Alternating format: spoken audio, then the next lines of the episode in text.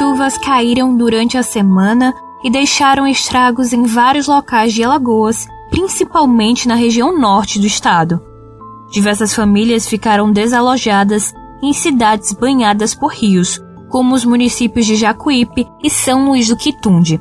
Em Porto de Pedras, a ponte que liga o município até Porto Calvo cedeu e um motociclista acabou caindo no local. Ele sofreu escoriações leves, mas a moto não foi recuperada.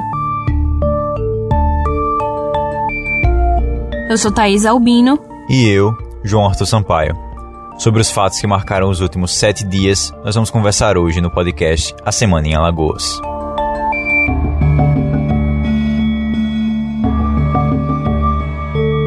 Depois do anúncio que o governo do estado dará início ao distanciamento social controlado em Alagoas, as implicações da decisão e especulações sobre qual seria a data inicial da primeira fase do plano continuaram repercutindo nesta semana. Na segunda-feira, dia 15, o governo divulgou o protocolo sanitário para a retomada, com obrigações gerais e específicas que devem ser seguidas por cada setor.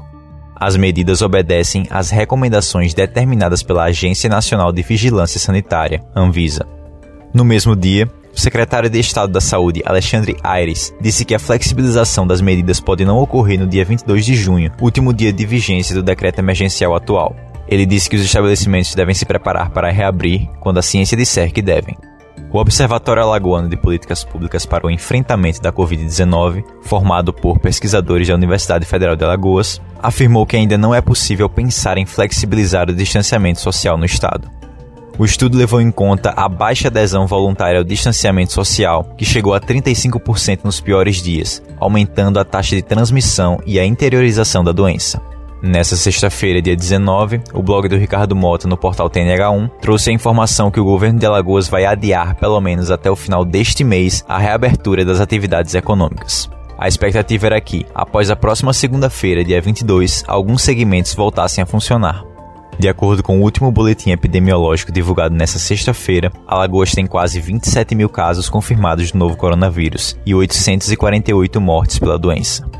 Dos casos confirmados, 6.642 estão em isolamento domiciliar e 260 internados em leitos públicos ou privados.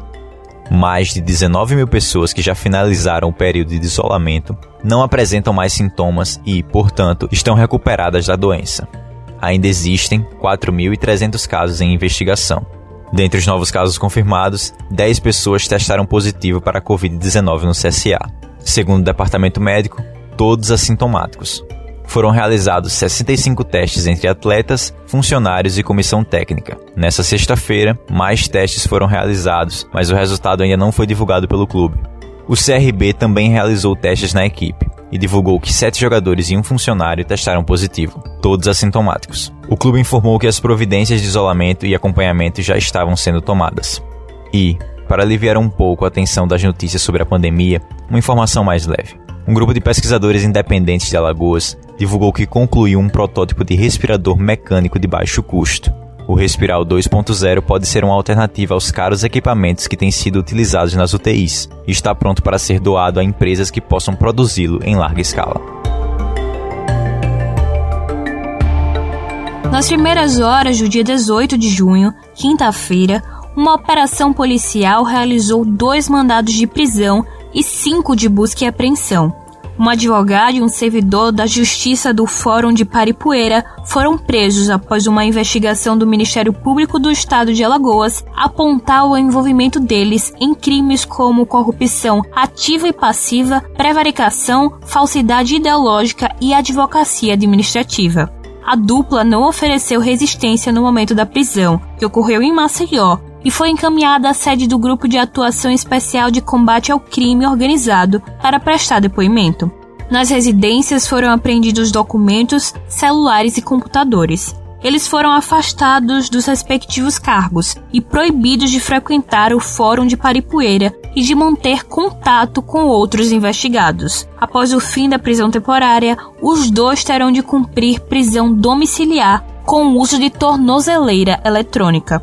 Depois da suspeita de um juiz e por meio de escutas eletrônicas, a investigação, que teve início em dezembro do ano passado, comprovou que a advogada e o funcionário público agiam ilegalmente para que ela tivesse prioridade no andamento dos processos de interesse dela.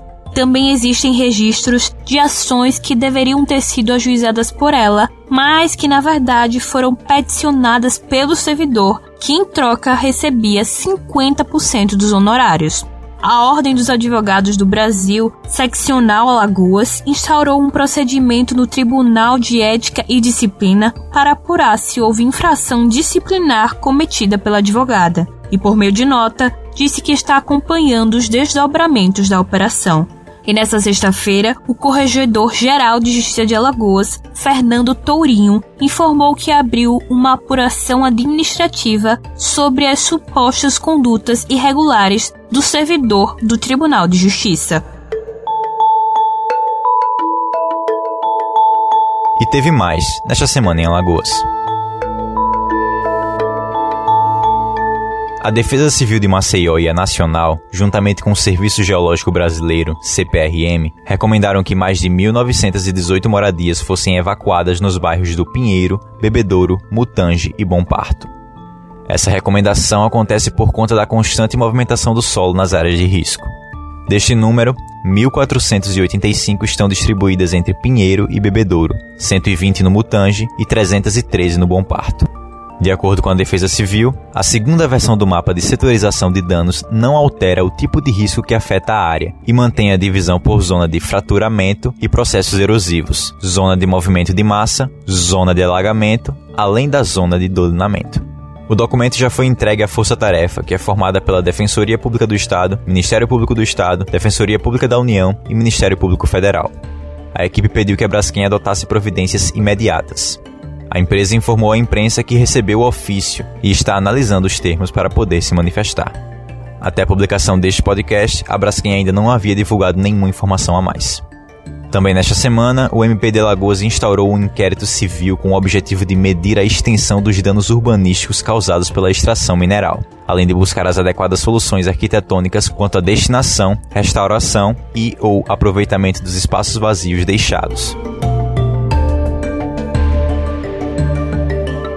Em meio à crise sanitária e econômica causada pela pandemia do novo coronavírus, o Ministério Público de Contas de Alagoas, o MPC, realizou um levantamento com o objetivo de identificar gastos desnecessários dos municípios que integram o grupo de fiscalização da Terceira Procuradoria de Contas foram encontradas 20 licitações irregulares nas cidades de Belém, Cacimbinhas, Craíbas, Estrela de Alagoas, Jaramataia, Minador do Negrão, Quebrangulo, Traipu e Viçosa.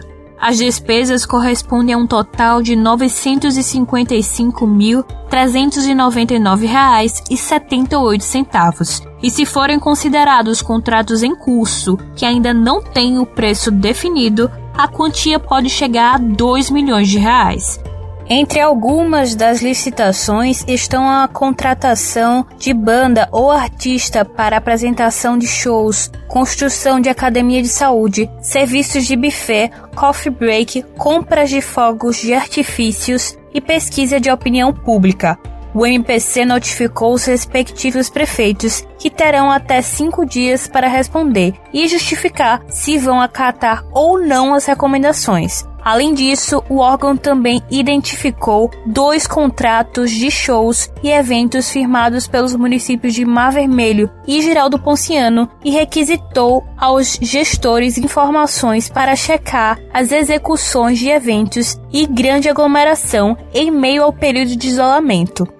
Neste caso, os prefeitos têm até 15 dias para responder.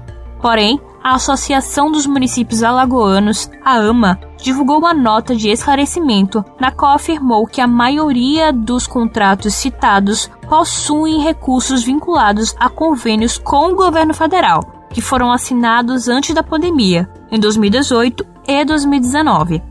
A AMA externou apoio aos 11 municípios citados e se colocou à disposição para a tomada de qualquer medida necessária e dentro da legalidade, e se dispôs ao MPC para servir como canal de esclarecimento.